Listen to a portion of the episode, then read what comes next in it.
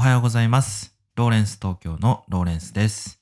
この放送はデジタルなものに魅力や親しみを感じ、毎日をもっと楽しくデジタライズということをコンセプトに、最新のニュースやコンテンツの情報から僕なりの考えを配信させていただいて、リスナーのあなたが毎日を元気に送れるような情報をお届けしております。おはようございます。今日は5月の16日、日曜日の配信でございます。今日も素敵な一日にしていきましょう。えーコメントをいただいておりましたので、紹介させていただきたいと思います。あの、以前もコメントいただいた方で、あの、ヨダカと読書ブロガーさんって方ですね。えー第132回、どんなことでも継続できる方法ということの、えーという配信会にコメントをいただいております。えー昨日ですね、えー継続させたい行為の直前に好きなことを置く。if プラス全プランニングの応用が素敵。取っかかりのハードルを極限まで低くすることを改めて意識したいということですね。えーこのどんなことでも継続できる方法っていうのね、あのーまあ、いろいろこう、継続していくのがなかなか続かない人にとって、あの、こういうふうにしたらいいんじゃないかっていうことでね、自分なりに考えてやってることを共有させていただいた回ですね。もし、あの、興味ある方は、えーご覧いただきたいと思います。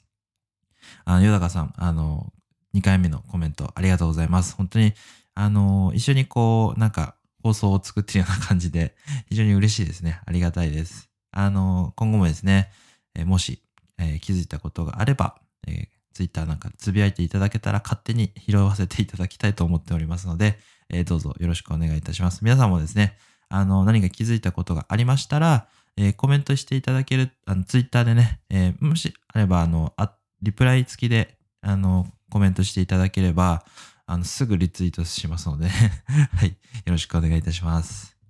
本題に入る前にですね、もう一つ、えーお話、えーお題、えーっと、お知らせがありまして、あの仮想通貨のね、ブログを書いていて、オープンシーの始め方ということで、えー昨日記事をアップロードいたしました。で、あの、サウナランドっていうね、えー NFT、えーサウナランドっていう電子書籍が NFT になって、オープンシーというその世界中の、世界中で取引できるマーケットプレイスに出品されていて、まあ、270万円以上で落札されたと。で、この世界観何なんだろうみたいなね。電子書籍で270万円って値段どういうことっていう理由がですね、よくわかるような記事になっております。もし興味のある方は、えー概要欄にリンクを貼っておきますので、ぜひチェックしていただきたいと思います。よろしくお願いします。それでは今日の話題に入っていきたいと思います。今日のテーマは、他人の目を気にすることは必要。イマジナリーフレンドを持つべき理由についてお話ししていきたいと思います。まあ、他人の目をね、気にすることってね、あんまり良くないことなんじゃないかなちょっと思ったりするかもしれないですけど、えーぜひですね、えー気軽にお話ししていただければと思うんですが、まあ、あのー結果としてはですね、僕はセミリタイアをこう目指してみたいな感じで、あの、ツイッターのプロフィールにも書いてあるぐらいで、仮想通貨とかね、副業の勉強して、あの、まあ、仮想通貨の世界をこう、より面白さを知ってもらったりするってことも目的なんですが、その会社に頼らないで、まあ、個人で稼いでいくっていうことも、まあ、あの大切なんじゃないかなっていうことも含めた情報の範囲で、えー今情報発信をしてるんですね。で、セミリタイアってどういうことなのかなっていうことを、えーいろいろ考えていくうちにですね、その、なぜ人は仕事を辞めると劣化してしまうのかっていうですね、あの、ブックスアップスの記事を見つけまして、で、非常に面白い気づきがあったので、シェアしていきたいと思います。でね、えーっと、まあ、そのセミリタイアっていう状況がね、あの、天国のような状況じゃないんだよっていうことがですね、えーまあ、あの、こう、分かればいいのかなと思うんですが、まあ、結論、結論を言うと、まあ、あの、僕ら、僕たち人間っていうのは、その、まあ、社会的な動物ってよく言われると思うんですが、その老害になってしまう原因っていうのが、その社会的なつながりというものを意識しなくなってしまうからということなんですよね。だからある程度その自分にとっての、まあ、仮想、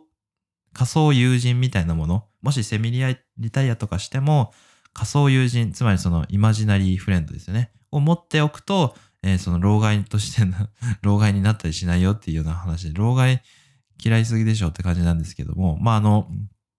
えっ、と、そういうようなお話をしていきたいと思います。えーじゃ早速ですね、記事の方を読んでいきたいと思うんですが、えー仕事、なぜ仕事、人は仕事を辞めると劣化してしまうのかというタイトルで、えー仕事を辞めて数年経った友人が老害みたいになってきて辛い。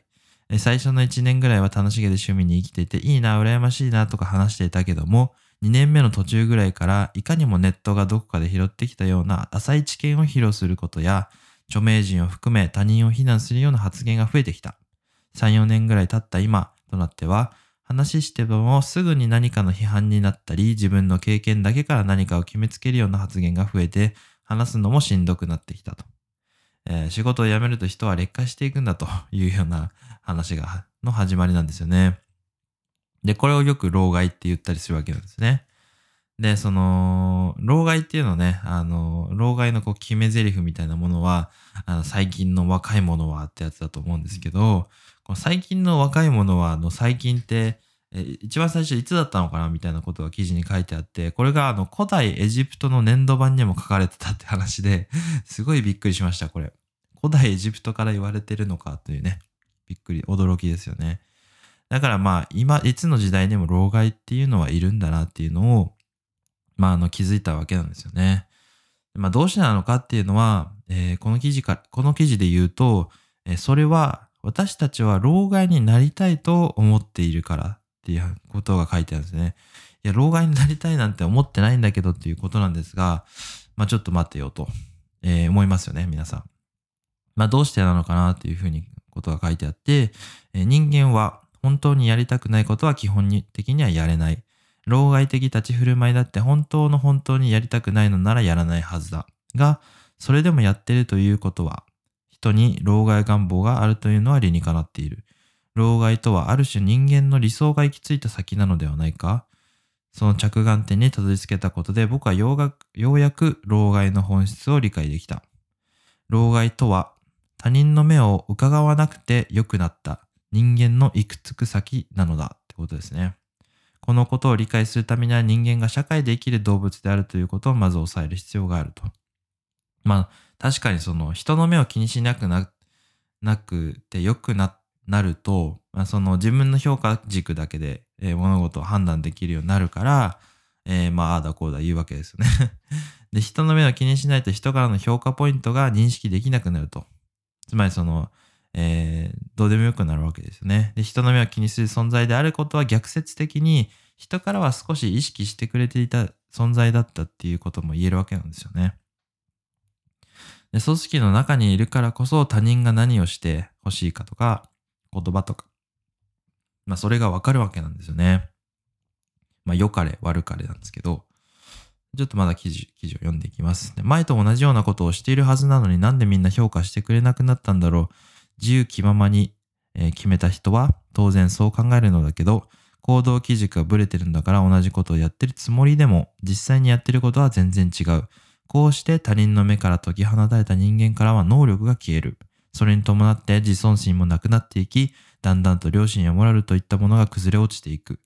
その結果どうなるのか、それが老害だ。老害とは他人の目をビクビクと気にしたくないという私たちのなりたかった姿のなりの果てだという話なんですね。まあそのビクビクしたくなかったっていうのは確かにその気持ちとしてはこうスッと理解できるなというふうに思いますね。誰でもそんなビクビクして生きたくないですもんね。ただもともとその人類っていうのは、まああの、石器時代とかから言うとビクビクしなきゃいけなかった存在だったんですよね。その恐竜とか肉食動物とかから食われたくないからってことですね。で今はそんな時代だとはないと思うんですけど、まあ、そのじゃあ何すればいいのかって話はその見えない他人その仮想、えー自分の親友みたいなものを評価基軸として持っておくといいよっていうようなお話なんですよね。だからちょっとぐらいですね、その姿勢を正してくれるような存在がいるだいるのといないのと、えだいぶ違うということなんですね。勝手な自分の判断基準で、えーああだこうだをさ、